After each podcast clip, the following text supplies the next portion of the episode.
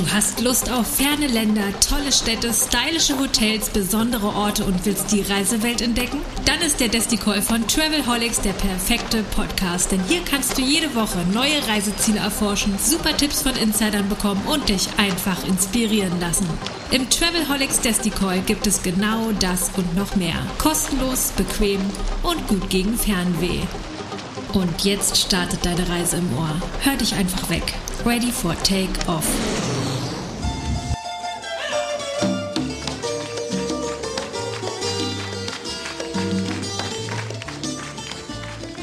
Muy buenos dias zum Travelholics Podcast der Desticall Nummer 2. Wir sind wieder auf Teneriffa und äh, diesmal habe ich die besondere Freude, direkt auf Teneriffa aufzunehmen und ich sage Hallo erneut zu Barbara Bamberger. Buenos dias.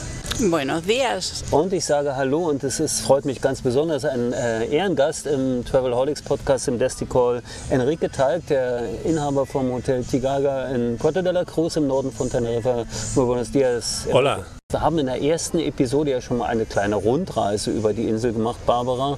Wir haben die wichtigsten Städte kennengelernt, wir haben ein bisschen über die Geografie gelernt, über den Pico del Teide selbstverständlich. Und heute möchte ich mich ein wenig mit euch und für die Zuhörerinnen und Zuhörer über Besonderheiten, Attraktionen, die Hotellerie auf der Insel, die Gastronomie unterhalten. Und vielleicht fangen wir tatsächlich ein wenig mit der Gastronomie an. Äh, wir sitzen hier, und das darf man erzählen, weil es ja keiner sehen kann, im Bahia Beach Club in Palmar im Norden. Im Süden. Äh, Im Süden, ja. Im Süden der Insel, genau. Genau. Ja, ich habe gedacht, wenn wir uns schon mal live hier sehen, dann treffen wir uns doch bitte auch mal irgendwie so, dass es angenehm ist, ne? mit dem tollen Blick aufs Meer, auf die Nachbarinsel von La Gomera und dann macht das doch viel mehr Spaß, diesen Podcast aufzunehmen. Absolut. Und äh, Gastronomie vielleicht gutes Stichwort zum Thema Beachclubs und so weiter. Das ist ja gar nicht so bekannt. Ne? Die Beachclub-Kultur auf Teneriffa, davon gibt es mehrere. Vielleicht magst du ein bisschen was davon erzählen? Ja, also ich glaube, Beachclubs und so, da denken ganz viele dann immer eher so an die Balearen, Ibiza und so weiter. Aber nein, wir haben die tatsächlich auf Teneriffa auch. Also wie gesagt, einmal hier diesen Beachclub äh, im El Palmar, aber auch unten in Las Americas und in der Costa Adeje gibt es verschiedene Beachclubs, wo eben auch, also natürlich Partys gefeiert werden, aber eben auch die Tage verbracht werden können unter schönen Sonnenschirmen, wo man halt das Meer genießen kann, wo man halt auch dann die Cocktails bekommt oder auch essen kann. Und ja, so die Tage halt auch genießen kann auf eine ganz andere Art und Weise und ein bisschen schöner, chilliger Musik seinen Spaß haben kann. Und im, sorry, im Norden von der Insel gibt es nicht so viele Beachclubs, aber da gibt es die Rooftop-Bars. Ähm, Vielleicht auf kann den Enrique Hotels. ein bisschen was zu den Genau, Rooftop-Bars erzähl doch erzählen. mal was. Ja gut, ähm, es gibt die neue Tendenz, nicht nur das, wie meine Kollegin Barbara sagte, die äh, Beachclubs, sondern auch die auf Neudeutsch Rooftop-Bars äh, zu, zu fördern, dass man da auch durch die Hotels geht und dann oben auch von den Terrassen von den Hotels sehr schöne Sicht hat und natürlich ein dementsprechendes, äh, wie sagt man so schön, cooles Ambiente. Ja, aber es sind nicht nur, nicht nur zum, zum Trinken, sondern auch äh, zum Essen. Viele Gastronomie ist jetzt äh, nach außen gezogen in dem Sinne, dass man nicht in, dem, in den vier Wänden sitzt, sondern ähm, dass man auf der Straße, kann man das so sagen, ja, äh, im, im Außenbereich auf der Straße sitzt und dann dadurch auch den ganzen Flair der, der Stadt mitbekommt. Ich denke jetzt an Puerto La Cruz, an den Stadtkern, wo man ähm, ja, äh, immer mehr, leider Gottes, hat man das erst nach dem Covid entdeckt oder während dem Covid entdeckt, dass man draußen essen musste. Aber immer mehr Gastronomiebetriebe bieten ihren, ihre Dienstleistungen, ihr Essen im Außenbereich an und das gibt natürlich der Stadt, der Fußgängerzone einen ganz besonderen Flair. Und diese äh, Hotel-Rooftop-Clubs oder, oder Bars ähm, mit Gastronomie, die sind auch öffentlich. Also ich muss jetzt nicht Hotelgast sein. Also ich kann auch in dein Hotel in Puerto de la Cruz kommen und einfach sagen, ich möchte da äh, die Gastronomie genießen. Genau, ja. Also in, in meinem Fall haben wir, haben wir oben auf dem Dach Sonnenkollektoren. Insofern ist da wenig, wenig zu holen mit Rooftop. Aber wir haben dafür einen sehr schönen, äh, äh, wie sagt man, Ground Floor äh, Restaurant, wo man schön in den Garten gucken kann und auch ein schönes Ambiente hat, ja. En, äh, unterscheidet sich eigentlich die Gastronomie vielleicht auch nochmal ähm, äh, die Gastronomie zwischen Norden und Süden? Also gibt es. Gastronomie kann man sagen wir so, die Insel Teneriffa ist allgemein bekannt äh, durch die gute Gastronomie. Man hat äh, dank der Turismo Teneriffa auch in den letzten Jahren sehr viel auf Gastronomie gesetzt, sehr viel auf ähm, nicht, äh, nicht nur äh, High-End-Gastronomie. Ja, wir, wir sagen immer, dass wir auf Teneriffa ähm, vier oder fünf äh, Sterne-Restaurants haben, äh, Michelin-Sterne-Restaurants. Fünf, äh, fünf wir haben fünf Restaurants mit sieben Sterne. Leider muss das Kleingedruckte sagen, dass einige Japaner darunter sind. Jetzt nicht typisch kanadisches Essen, aber trotzdem haben wir, haben wir sehr viele Sterne hier auf der Insel. Und was wir auch, äh, was sehr populär in letzter Zeit geworden sind, sind die Huachinches. Das sind äh, Huachinches ist ein, ein Zungenbrecher. Äh, das ist eine Art Straußenwirtschaft, ja, auf Neudeutsch. Ähm, wo man äh, streng genommen sind es nur äh, wenig Gerichte und wenig Auswahl an Getränke. Aber man hat es jetzt sehr, ähm, wie sagt man, äh, gefördert und, und die Hand aufgemacht. Und Huachinche äh, nennen sich halt viele, die es nicht sind, aber man isst da äh, äh, lokales Essen. Der Stuhl darf wackeln, die Serviette ist nicht so, äh, äh, wie heißt es, aufnahmefähig, aber das Essen ist super lecker und, und das Ambiente an sich stimmt auch. Und das wird auch sehr, nicht nur von den Touristen, sondern hauptsächlich von den Einheimischen hier sehr äh, gern ge ge gegessen. Und dann gibt es auch noch das, die übliche äh, Gastronomie, aber das sind so die, die zwei mh, hm, Kernpunkte, sage ich jetzt. Äh, man muss natürlich sagen, wenn man über Teneriffa spricht, Papas Arrogadas müssen überall sein. Also Nationalgericht wahrscheinlich die kleinen Salzkartoffeln, die Schrumpelkartoffeln sicher eins, aber das, so wie ich das jetzt verstehe, geht es schon weit drüber hinaus. Ja, ja auf jeden Fall. Also gerade so das, was Enrique jetzt gerade auch beschrieben hat, das ist halt so diese traditionellen, urigen, kleinen Gastwirtschaften, die befinden sich aber teilweise teilweise schon eher im Norden der Insel. Hier unten im Süden, ich sag mal, wie ich das ja schon im ersten Podcast auch erklärt hatte, also gerade in diesen zwei touristischen Gebieten hier unten im Süden, in Las Americas, Costa Deje, da findest du natürlich auch an der Promenade ähm, Restaurants jeglicher Art, gehobenere, weniger gehobenere und wo du halt auch alles bekommst. Aber was richtig tendenziell ist oder wo wir sehr viel Wert drauf gelegt haben, ist eben, dass auch diese traditionellen Null-Kilometer-Produkte, dass eben die lokale ähm, Landwirtschaft ihre Produkte auch an diese Restaurants verkaufen kann, dass man wirklich richtig traditionelles Essen ähm, überall auf der Insel findet.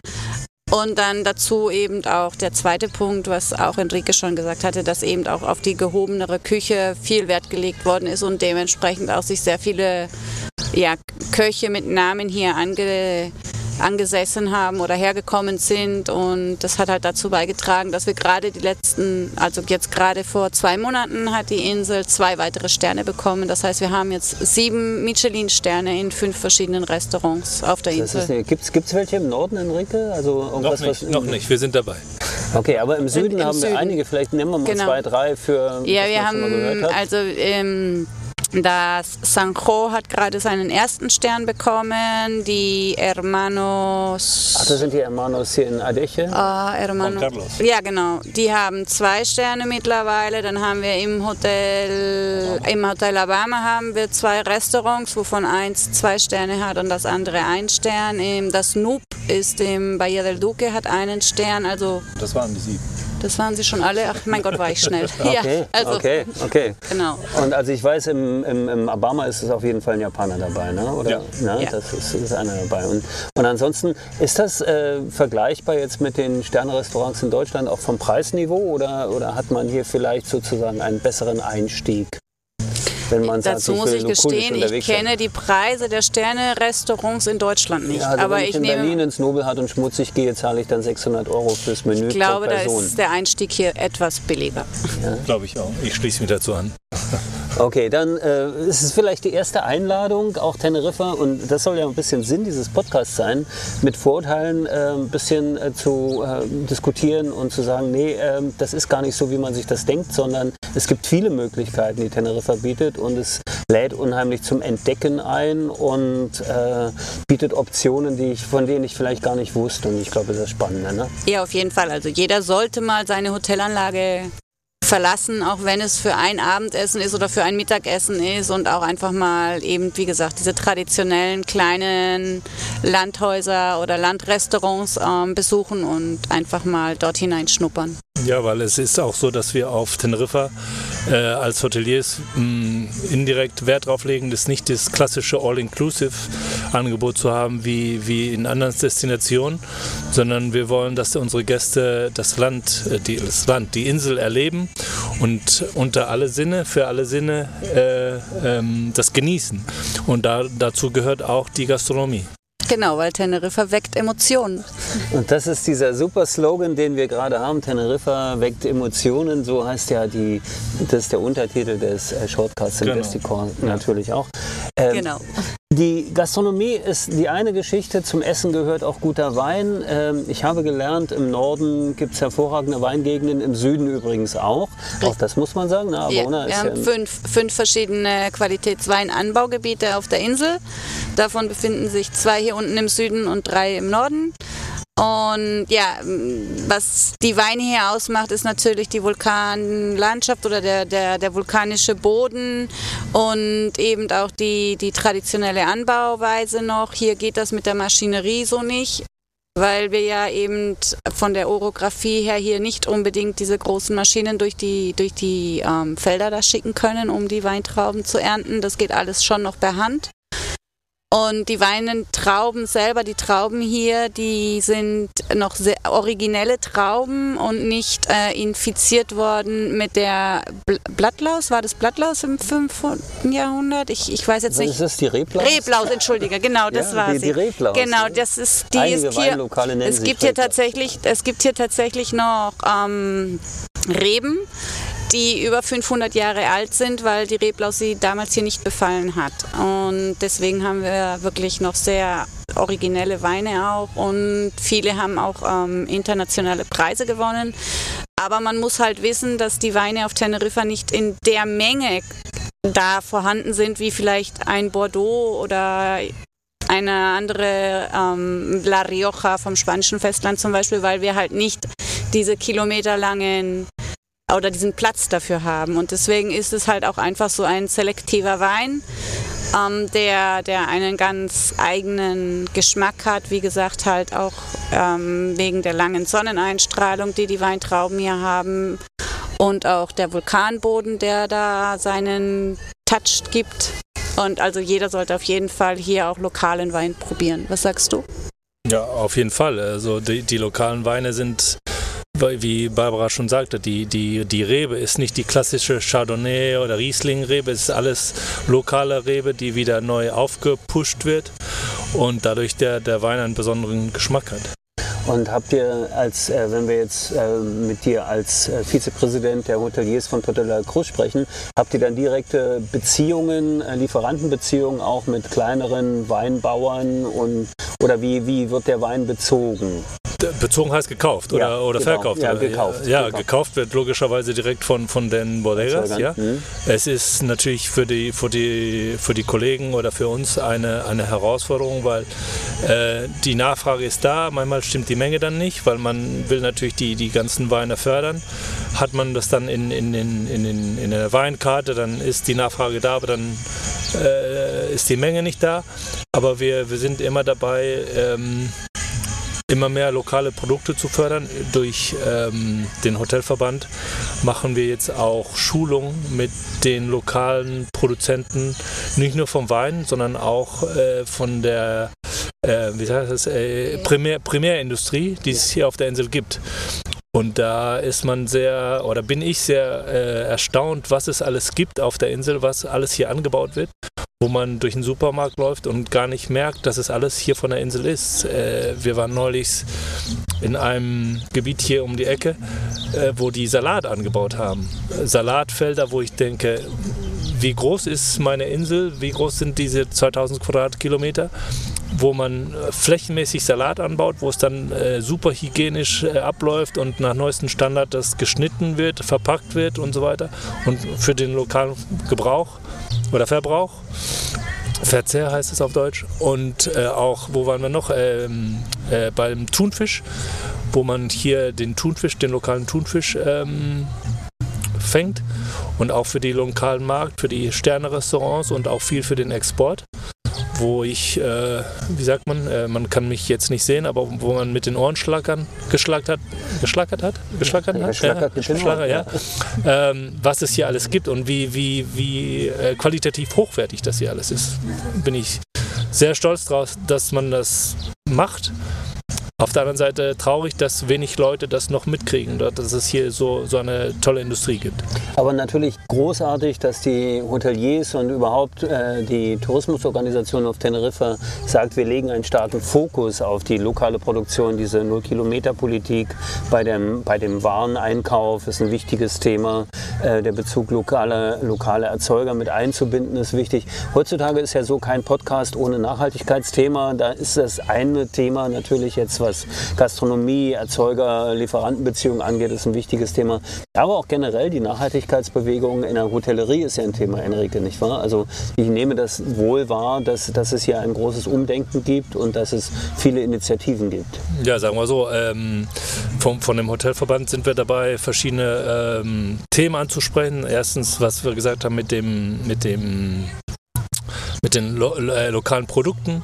Dann haben wir auch ein anderes Projekt mit der ähm, Versuchen, die Verminderung unserer Mitarbeiter zu, äh, andersrum, dass unsere Mitarbeiter mit lokalen ähm, äh, Bussen, äh, mit dem lokalen äh, Linienverkehr äh, zur Arbeit kommen, damit wir die Autos weniger von der Straße haben, weniger Autos auf den Straßen haben, für die, die kurze Strecken zur Arbeit und zurück. Und logischerweise auch was, was momentan ganz, ganz aktuell ist, im Thema Energie. Da sind wir dabei, da, ähm, und ich hoffe, das hört jemand von der spanischen Regierung jetzt zu.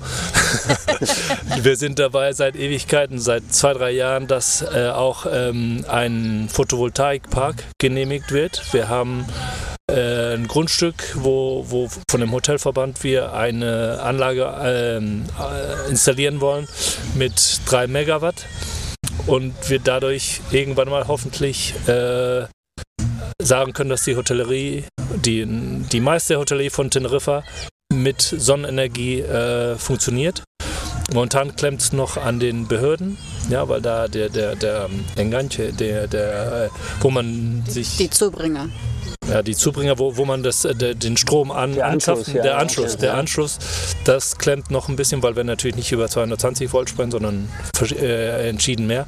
Und da klemmt es noch, aber wir sind dabei und, und hoffen, dass wir demnächst da äh, dieses Projekt vorstellen können. Also jeder, der den Podcast hört und Beziehung zur spanischen Politik hat, möge gerne diese, diese Aufforderung und diesen Wunsch auch weiterleiten. Äh, ich weiß, dass es da einige gibt in den, in den deutschen Verbänden auch, die gute Beziehungen haben und auch in den Reisebüro-Kooperationen und in Organisationen, die das machen. Das ist wichtig.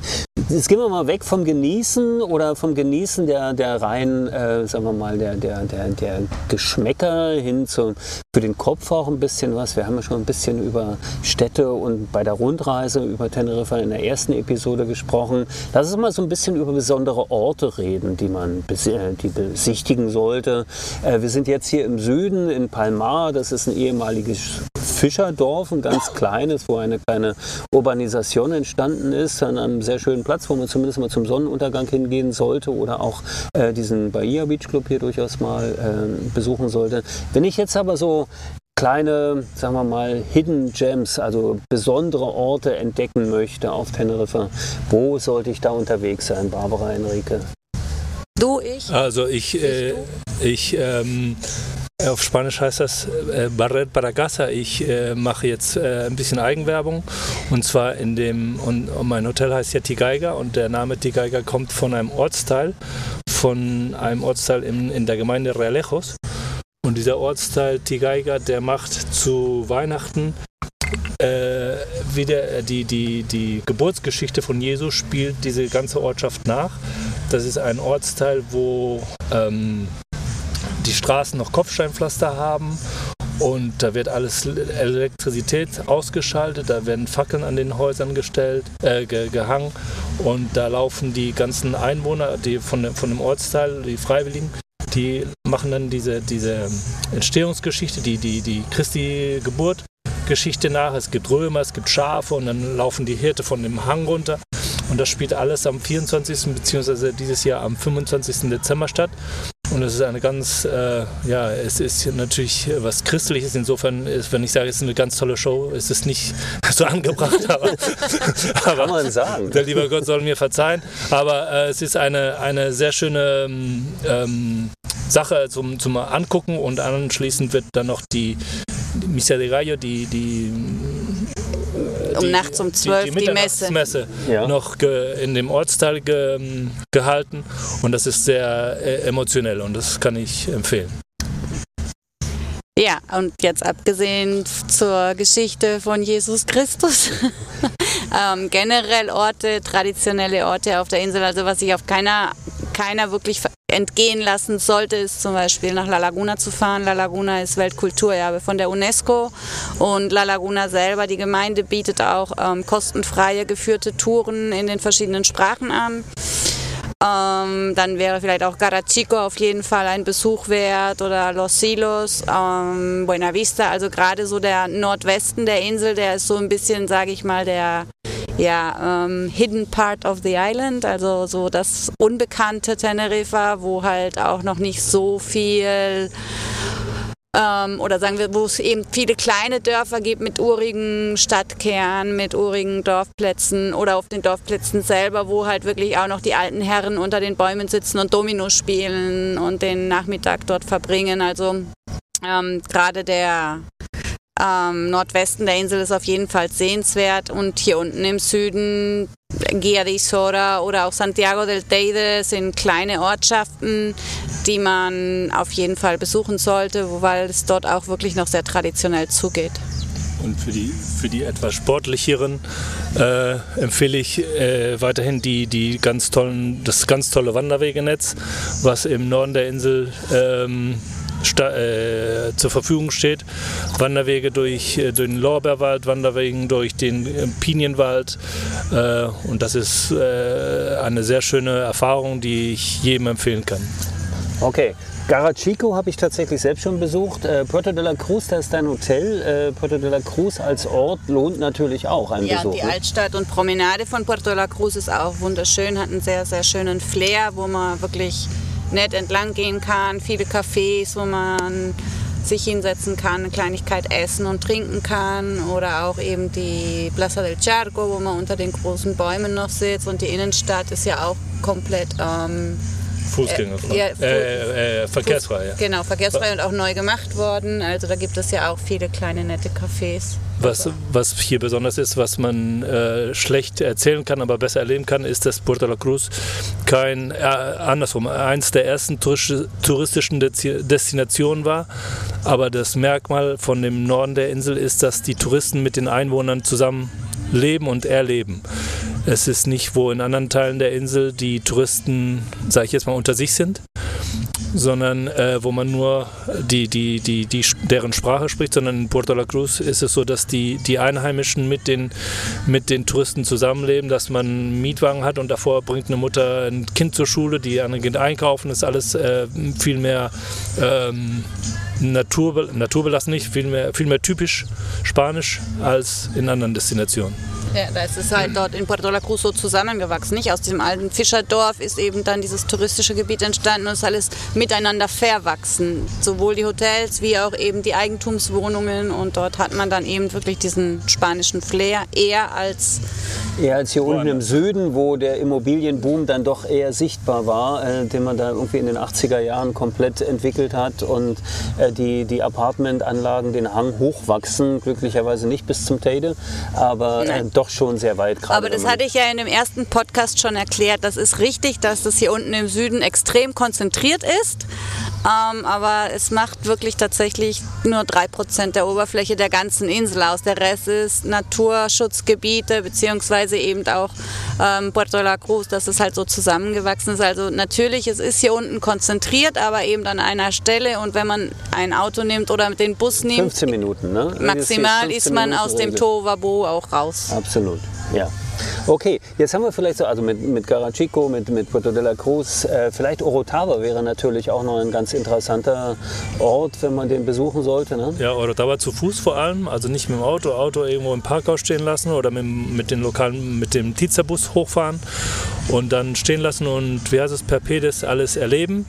Ähm, wenn man an den Häusern vorbeiläuft, wenn die Tür aufsteht, nicht reinlaufen, aber man darf manchmal reingucken, weil das Interessante an den Häusern ist, dass das, Innenle dass das Leben von dem Haus nicht auf der Straße findet, sondern in dem Patio, in dem Innenhof.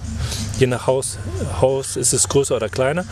Und da sieht man, äh, wie, schön, wie schön die ganze Architektur ist. Da fällt mir spontan die Casa los Balcones an. Das ist ein, ein ähm, sehr markanter äh, Touristenpunkt, aber der, deren Ursprung ist ein äh, Haus von einer Familie, die sehr wohlhabend war und dadurch, da erkennt man, dass das ganze Leben von dem Haus in dem hinter, dem, hinter der Tür stattfindet, quasi in dem Innenhof.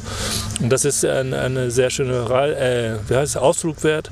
Und gegenüber ist auch ein Hospitalito. Da ist auch ein sehr schöner Blick ins Tal runter. Ein Hospitalito ist ein. War, war ein früherer, ähm, früheres Krankenhaus, sag ich okay. jetzt mal. Ja. Und dann ist auch in der Nähe von, dem, von der Casa los Balcones ist das Rathaus mit einem sehr imposanten Vorplatz, wo von Leichnam die Blumenteppiche, ähm, Blumen, in diesem Fall Sandteppiche, geschmückt werden. Und dann ähm, ist noch die Basilika, von, von einer sehr schönen Kirche und allgemein Laudatava ist, wie gesagt, sehr, sehr ähm, äh, noch ursprünglicher und es findet dort ganz viel Leben auf der Stadt, auf der Straße statt und in, in der Straße, ja, und, und ist eine Reise wert. Ja, und in Laudatava erkennt man auch diese traditionelle Archi kanarische Architektur eben noch sehr schön, gerade auch mit diesen Holzbalkonen und wie Enrique gesagt hat, die Innenhöfe. Also Laudatava, ja, auf jeden Fall ein Besuch wert.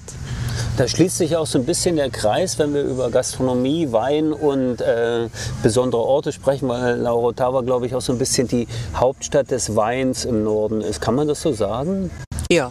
Ja, dann Anna, also gibt wirklich sehr, sehr viele Bodegas in Laurotava und äh, Menschen, die das hören und gerne in die Karibik reisen wollen, die müssen manchmal gar nicht so weit fliegen, weil ich ganz viele Dinge, die ich in der Karibik entdecke, hier auch finde. Ne? Ja, also wir hatten ja, auch vor dem. haben wir schon gesprochen. Genau, ne? ja, La Laguna ist ja eigentlich so der Stadtplan, der damals von den Eroberern von Amerika genutzt worden ist, um so auch die Städte in Südamerika nachzubauen.